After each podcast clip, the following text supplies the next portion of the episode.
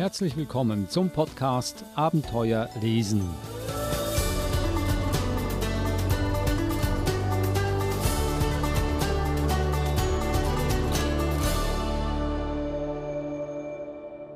Der Podcast Abenteuer lesen, ein Podcast über interessante und lehrreiche Kinderbücher, vorgestellt von der Verhaltenstherapeutin Eva Mura. Hallo Eva. Hallo Adrian. Wir haben heute ein eher unerfreuliches Thema, nämlich Thema Flucht. Flucht ist ein ewiges Thema, scheint so, und da kommen Kinder wohl auch nicht drum herum. Irgendwo schnappen sie dieses Thema auch auf, im Fernsehen, in den Zeitungen. Darum ist es wahrscheinlich auch wichtig, dass man die Kinder darauf vorbereitet, auf diese Tatsache des Lebens, die Flucht.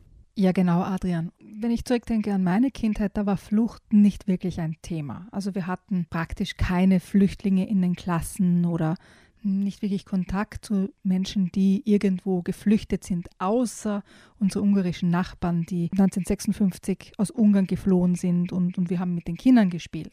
Das war unser einziger Bezugspunkt zu, zu Flucht oder zu Menschen, die geflüchtet sind. Aber es wurde nicht wirklich darüber gesprochen. Wenn du heute in Klassen schaust, egal wo auf der Welt, dann hast du ähm, Flüchtlingscommunities in den Klassen. Ja, es hat in, in Österreich äh, zum Beispiel mit, den, mit dem Krieg Ex-Jugoslawien begonnen und dann natürlich mit den Syrien-Flüchtlingen. Das heißt, Flucht und der Umgang mit Flüchtlingen oder wie auch Kinder Flucht erleben, ist ein, ein viel präsenteres Thema als einige Jahrzehnte davor. Also es ist wirklich, denke ich mir, wichtig, auf dieses Thema einzugehen mit den Kindern. Und wie du ja weißt, ich, ich bin der Meinung, dass Bücher für so gut wie jedes Thema der ideale Einstieg sind, sich damit auseinanderzusetzen. Und wir beginnen früh damit. Das sind Bücher für Kinder ab drei Jahren, ab, ab vier und ab fünf. Und diese drei Bücher möchte ich zuerst auflisten, bevor du sie vorstellst. Das erste Buch heißt Flucht von Issa Watanabe. Das zweite Buch Eine Wiese für alle von Hans Christian Schmidt Andreas und das dritte Buch Am Tag, als Saida zu uns kam von Susanna Gomez Redondo. Fangen wir gleich mit dem ersten an. Flucht von Issa Watanabe. Ja, und das ist ein, ein ganz spezielles Buch, weil es kommt ganz ohne Worte aus. Es ist ein Bilderbuch in leuchtenden Farben, also es kann fast nicht farbenprächtiger sein und die Protagonisten sind Tiere ähm, alle möglichen Tiere, Nashörner, Löwen, Giraffen, Affen, alles, was man sich nur irgendwie vorstellen kann. Und man muss sich die Geschichte selbst dazu erzählen. Also die Tiere sind quasi gemeinsam unterwegs. Der Titel sagt schon, sie sind auf der Flucht. Sie sind alle unterschiedlich, unterschiedlich gekleidet, unterschiedlich groß. Es sind ähm, erwachsene Tiere, quasi Babytiere und so weiter, junge Tiere dabei.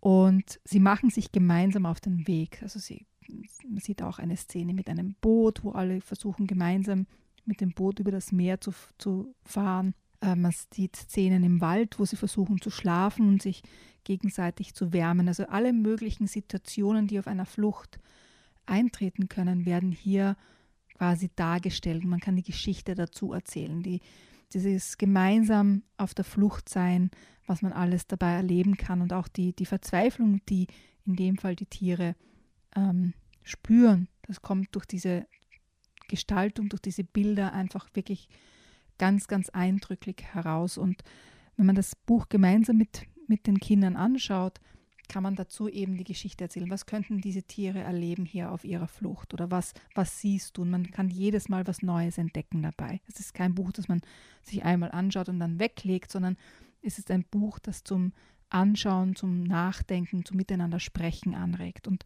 ich finde die, die Idee, es komplett ohne Worte zu machen, sehr faszinierend, dass man sich wirklich die Geschichte selbst dazu ausdenkt. Also ganz ohne Worte kommt das Buch nicht daher. Also auf dem Buchdeckel, auf der Rückseite sind wahrscheinlich diese Worte erwähnt, die Schauder erwecken, Darf ich sie mal schnell vorlesen? Migranten, Flüchtlinge, Vertriebene, Kinder auf der Flucht, Hunger, Gewalt, Krieg, Schlauchboote, Angst, Flüchtlingslager, Rettung, Grenzen, Grenzschließungen, Illegale, Staatenlose, Verschwundene, Migrationspakt, Menschenrechte, und so weiter und so weiter. Also das sind Worte, die sehr, sehr erdrückend sind und ich finde auch die, die Illustrationen sind sehr erdrückend. Wenn ich nicht selber viel weiß über Flucht, über die Auswirkungen einer Flucht und über Flüchtlinge. Wie gehe ich da am besten um mit dem, mit dem Buch und mit dem Kind? Wie lese ich das Buch?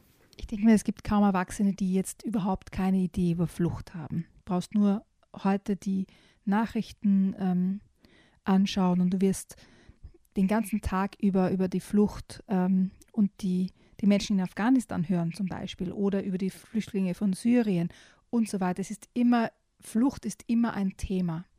Also ich kann mir nicht vorstellen, dass es irgendeinen Erwachsenen gibt, der sich nicht damit auseinandergesetzt hat, nichts darüber weiß oder keine Meinung dazu hat. Und ich nehme an, wenn du dir ein Buch kaufst zum Thema Flucht für dein Kind, dann hast du dir ja auch schon etwas dabei gedacht. Es ist ja kein, kein Zufallsgriff.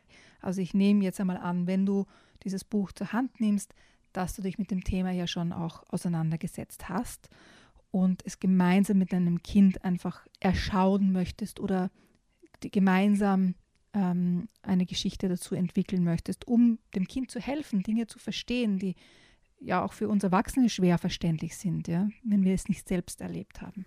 Und das meine ich ja, wenn du sagst, deine eigene Geschichte dazu erzählen. Das ist genau das Erdrückende in diesem Buch. Also schon die Bilder finde ich erdrückend, sind sehr dunkel, durch das Thema auch dunkel. Also hier auf der Doppelseite, äh, in dem alle Tiere in einem Boot sitzen und dann übers Meer fahren und hier sich selber eine Geschichte ausdenken mit den Kindern, kann ich mir vorstellen, das ist keine einfache Sache. Und äh, wahrscheinlich ist das genau das, was die Autorin will, dass es äh, viel eher aufs Gemüt schlägt, wenn man sich selber vorstellen muss, was das alles bedeutet. Das erste Buch, also Flucht von Isa Watanabe, einer Kinderbuchautorin und Karikaturistin aus Peru. Sollen wir zum zweiten Buch übergehen? Dasselbe Thema auch hat natürlich, aber das ganz anders angeht. Eine Wiese für alle von Hans Christian Schmidt. Also dieses Buch kommt quasi, ich sage das jetzt unter Anführungszeichen, ganz harmlos daher, mit Schafen auf einer Wiese. Und bevor wir über das Buch sprechen, springen wir doch gleich hinein und ich lese etwas daraus vor. Stell dir vor, du bist ein Schaf. Ein großes oder ein kleines. Mit kurzem Fell oder mit langem. Ganz egal. Und du wohnst gemeinsam mit anderen Schafen auf einer großen, grünen und saftigen Wiese. Dort geht es euch gut. Ihr versteht euch gut und habt genug zu fressen. Die Wiese ist auf einem hohen Felsen. Dadurch seid ihr geschützt vor Wölfen und vor der Flut des Wassers. Denn unter euch, da ist das große Meer. Eines Tages kommt ein Boot gefahren. Ein Tier sitzt darin. Es ist wohl auch ein Schaf, aber es sieht etwas anders aus. Das Fell ist dunkler als bei euch Mühsam hält das Tier das Boot über Wasser. Warum fährst du mit einem so löchrigen Kahn aufs Meer hinaus? ruft ihr ihm zu. Wie leicht könntest du sinken? Ich hatte keine andere Wahl, antwortet das fremde Schaf. Ich musste schnell fliehen, und dieses Boot war das einzige, das am Ufer war. Fliehen? Warum musstest du denn fliehen? Bist du etwa ein Verbrecher? Erschrocken blickt ihr zum Boot. Aber nein, in mein Dorf, dort hinterm Meer, sind die Wölfe gekommen. Sie fressen alle Schafe. Nur mit Mühe und Not konnte ich ihnen entkommen. Ach du Schreck, sagt ihr und blickt euch erschüttert an. Von den Wölfen habt ihr schon gehört. Die sind tatsächlich sehr gefährlich. Bist du ganz allein hier unterwegs? fragt ihr schließlich. Wo ist denn deine Familie? Wo sind deine Freunde? Statt einer Antwort schluckt das fremde Schaf und Tränen treten ihm in die Augen. Die Wölfe, sagt es noch. Dann versagt ihm die Stimme. Oh, murmelt ihr, als ihr begreift. Das tut uns leid. Warte, wir werden dir helfen, ruft ihr, und mit großem Schwung werft ihr einen Eimer ins Meer hinein, bis hin zum fremden Schaf. Damit kannst du das Wasser abschöpfen in deinem Boot. Mit einem guten Gefühl, geholfen zu haben, wendet ihr euch wieder dem saftigen Gras zu.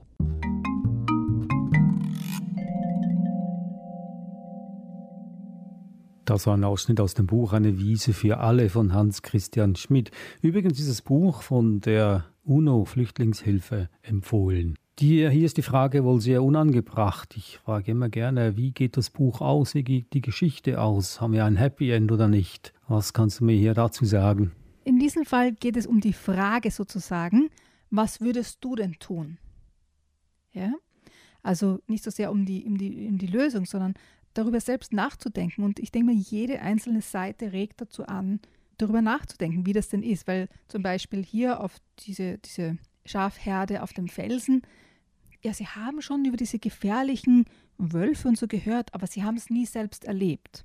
Also es ist für sie schwer nachzuvollziehen, wie, was es heißt, vor Wölfen davon zu laufen, ja, weil sie das ja nie selbst erlebt haben. Und auch dieses zum Beispiel, äh, ich habe jetzt was gespendet, in dem Fall den Eimer, und jetzt habe ich ein gutes Gefühl. Ich habe genug getan, ja, aber eigentlich diese Spende ist nicht genug. Ja, das, das Schaf in dem Boot versucht dann zwar mit dem Eimer das Wasser rauszu, ähm, wieder rauszuschütten aus dem Boot, aber das Boot geht trotzdem unter. Ja? Also die Hilfe, die man quasi großzügig gewährt hat von den, vom Felsen runter, ist zwar nett ja, und gut gemeint, aber nicht wirklich, was das Schaf braucht.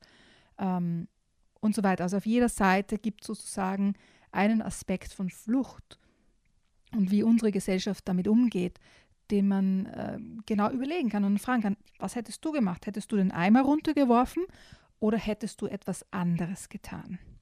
Und diese Fragen ziehen sich eben durch dieses, ähm, durch dieses Buch und wie so schön heißt am Ende der Geschichte, äh, du entscheidest, wie sie endet. Das Buch gibt also keine Anregungen und Vorschläge, wie man dieses Problem lösen könnte, sondern wirft nur Fragen auf. Und darum geht es doch, dass wir uns selbst die Frage stellen, ja, wie würde es uns gehen in so einer Situation? Wie würden wir uns entscheiden? Und das dann auch umlegen, weil wir stehen ja oft vor diesen Entscheidungen. Ja, wie haben sich die Menschen entschieden, als die syrischen Flüchtlinge durch Europa gezogen sind? Wie haben sich Menschen entschieden, ähm, die zum Beispiel äh, geholfen haben, als äh, ungarische äh, Flüchtlinge über die Grenze kamen? Wie wurden sie aufgenommen und, und integriert ins, ins Land, in dem Fall Österreich? Wenn man mit dem Kind gemeinsam das liest und anschaut und gemeinsam bespricht und sagt, okay, was bedeutet das denn? Wir sind ja keine Schafe, aber wie schaut es bei uns aus, wenn Flüchtlinge quasi über das Meer kommen? Hier in Australien ist das ja ein großes Thema, ja, wenn Flüchtlinge mit dem Boot ankommen. Was bedeutet das für uns als Gesellschaft auch? Also ich denke mal, dieses Buch gibt ganz, ganz viele Anregungen ähm, und Fragen aufzuwerfen, denke ich mir, ist, ist ganz wichtig. Und dann gemeinsam mit dem Kind auch darüber zu reden. Wie würdest du entscheiden? Wie, wie sollte eine Gesellschaft entscheiden? Wie bereits erwähnt, das Buch ist von der oder wird von der UNO Flüchtlingshilfe empfohlen und wer dieses Buch kauft, der hilft, denn der komplette Gewinn wird gespendet. Gehen wir zum äh, dritten und letzten Buch am Tag, als Saida zu uns kam, von Susana Gomez Redondo. Hier geht es wahrscheinlich um ein Flüchtlingskind. Genau, es geht um die Saida, die ähm, in, in ihrer Klasse ankommt oder eben ankommt, aber keine Worte hat. Und wie wir wissen, wenn man keine Worte hat, weil man zum Beispiel die Sprache nicht spricht, dann ist das Leben sehr, sehr schwer und sehr, sehr schwierig. Und dieses Thema wird hier aufgegriffen. In, wie ich finde, einer sehr interessanten und poetischen Art und Weise. Ich lese ein paar Seiten vor und dann wird schnell klar, was ich damit meine. Am Tag, als Saida zu uns kam, schien es mir, als hätte sie die Sprache verloren. Also suchte ich ihre Wörter in allen Ecken, Winkeln, Löchern und Schubladen. Vielleicht gelang es den Wörtern und mir, Saidas Tränen zu trocknen, die durch ihre langen Wimpern schimmerten. Vielleicht gelang es uns, ihr zähes Schweigen aufzubrechen. Am Tag, als Saida zu uns kam, suchte ich unter den Tischen, der Tafel und den Pulten. Ich sah in den Heften nach und zwischen den Buntstiften, unter den Kissen und in den Büchern, in den Manteltaschen, hinter den Vorhängen, den Zeigern der Uhr und zwischen den Buchstaben der Geschichten. Aber so sehr ich mich auch anstrengte, ich fand keines von Saidas Wörtern. In ihren großen schwarzen Augen standen Fragezeichen und die Traurigkeit, die aus ihrem Blick sprach wurde immer größer. Am Tag, als Saida zu uns kam, waren die Gehwege vereist und alles war in dicke, weiße Nebelschwaden gehüllt. Die waren so lang und dicht wie Saides Wimpern, ihr Schweigen und ihre große Traurigkeit. Ich erfuhr von Mama, dass dieser Nebel, in dem wir kaum unsere Nasenspitze erkennen konnten, nichts anderes war als eine Wolke. Manchmal steigen die Wolken vom Himmel herab, um uns zu begrüßen, und bei dieser Gelegenheit geben sie der Erde einen feuchten, zarten Kuss. Mit einem watteweichen Lächeln und einem Stück Himmel in den Augen gab Mama zu verstehen, dass der Nebel sie überglücklich machte. So kann ich einen Augenblick lang mit meinen Gedanken in den Wolken hängen, ohne dass mich jemand deswegen ermahnt, sagte sie. Am Tag, als Saida zu uns kam, wusste ich sofort, dass ich sie immer gern haben würde. Mit dem Finger malte ich ihr ein Willkommensbild in den Schnee. Es sollte warm wie ein Ofen und weich wie ein Kissen sein. Saida malte für mich ein mondförmiges Lächeln. Und sie duftete nach Orange, Datteln und Minze. Dann suchte ich weiter nach ihren Wörtern. Vielleicht gelang es mir, zusammen mit ihnen Saida zum Lachen zu bringen. Vielleicht konnte ich ihr auch Töne entlocken und ihr langes Haar lösen.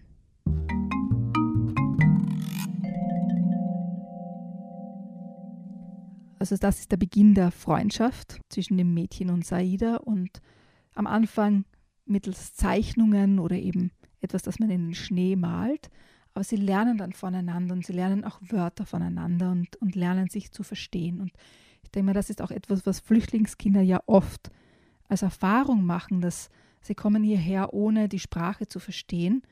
Und es stürmen so viele Eindrücke auf sie ein. Und wenn sie dann jemanden haben, mit dem sie quasi direkt Kontakt schließen können und sich verstanden fühlen, auch ohne Worte, ist das unglaublich wichtig und, und hilfreich auf dem Weg, sich in, in der neuen Umgebung zurechtzufinden, wo eine andere Sprache gesprochen wird, wo andere Regeln herrschen, wo vielleicht auch die Schule ganz anders aussieht als zu Hause, wo sie herkommen. Und dieses Miteinander und diese Verbindung schaffen ähm, und Freundschaft anbieten, ist unglaublich wichtig, um Kindern zu helfen, diese Flucht auch zu verarbeiten und, und im Leben auch dann wieder Freude zu finden. Aber Kinder schließen ja sehr ziemlich einfach Freundschaften. Und Kinder machen da keinen Unterschied, ob jetzt jemand äh, schwarze oder blonde Haare hat oder eine, eine, dunkle oder eine helle Haut hat. Also da heißt es, das Buch äh, ermuntert dazu, dass man sich die Freunde aufsuchen soll. Also wenn man eine Freundschaft schließen will, nicht mit einem blonden weißen Kind, sondern eher mit einem dunkelhaarigen schwarzen Kind. Dann tut man was Besseres für die Welt. So kommt das Buch daher. Sehe ich nicht so. Ich sehe es einfach als, als Geschichte, dass wenn man offen dafür ist, Freundschaften zu schließen, ist die Sprache zweitrangig.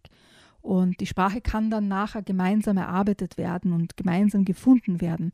Aber zuerst muss ich mal offen sein, ähm, mich auf eine Freundschaft einzulassen mit jemandem Neuen, weil das ist nicht so einfach. Ähm, und das gilt jetzt auch für Flüchtlingskinder, aber auch für Kinder, die jetzt andere Probleme haben, ja, oder auf eine andere Art und Weise anders sind. Also ich würde es jetzt nicht ausschließen, jetzt, äh, dass es jetzt nur um Flüchtlingskinder geht. In dem Buch, ja natürlich, das ist die Geschichte, das ist der Grund, aber ich sehe es jetzt nicht so, dass dieses Buch dazu auffordert, sich jetzt nur noch mit Flüchtlingskindern ähm, zu befreunden, sondern das Thema ist eben offen genug zu sein, sich auf andere Menschen einzulassen und in dem Fall eben auch auf Flüchtlingskinder oder Menschen, die anders aussehen vielleicht als wir, einzulassen. Und nicht ähm, so, dass ah, die reden nicht oder die sitzen nur traurig in der Ecke, äh, die verstehe ich nicht, also lasse ich sie links liegen. Sondern eben zu ermutigen, Kontakt zu schließen, auch wenn man vielleicht eine andere Sprache spricht oder ähm, aus anderen Weltgegenden kommt. Ein sehr anspruchsvolles Buch, äh, würde ich sagen. Das ist ab fünf Jahren zu empfehlen, äh, aber die Bilder sind sehr surrealistisch. Also das Thema ist schon nicht einfach. Ähm, es fordert ziemlich viel vom Leser, dass man sich öffnet gegenüber der Wahrheit und dann aber noch diese verwirrenden Bilder. Also zum Beispiel das eine, als das Mädchen ja die Sprache quasi sucht von Saida, hat sie so ein, ein Fernrohr, ein ganz kompliziertes und mit dem guckt sie dann in die Tasche ihres Lehrers, also fast albtraumhaftige Bilder. Ich würde es eher als Metapher sehen. dass man wirklich nichts unversucht lässt, die Sprache zu finden und oder eine gemeinsame Sprache letztendlich auch zu finden. Also ich sehe es mehr als Metapher und weniger als Albtraum Adrian. Je anspruchsvoller das Buch ist, umso mehr regt es auch an, sich darüber Gedanken zu machen. Und das tut dieses Buch sicher. Am Tag, als Saida zu uns kam von Susanna Gomez Redondo, erschienen im Peter Hammer Verlag. Dann hatten wir davor das Buch Eine Wiese für alle von Hans-Christian Schmidt-Andreas im Klett Verlag erschienen und das erste Buch für die ganz Kleinen ab drei Jahren Flucht von Issa Watanabe im Hanse Verlag erschienen. Das waren sie, die drei Bücher zum Thema Flucht. Besten Dank, Eva Mura. Und äh, ich hoffe, dass es bald nicht mehr nötig sein wird, solche Bücher vorzustellen. Ich denke, das hoffen wir alle, aber da bin ich nicht ganz so zuversichtlich. Dann äh, hören wir uns nächste Woche wieder. Das war der Podcast Abenteuer lesen, der Podcast über spannende und, wie Sie gerade gesehen haben, lehrreiche Kinderbücher und Kinderbücher, die auch zum Nachdenken anregen. Bis zum nächsten Mal. Besten Dank, Eva. Tschüss. Servus, Adrian.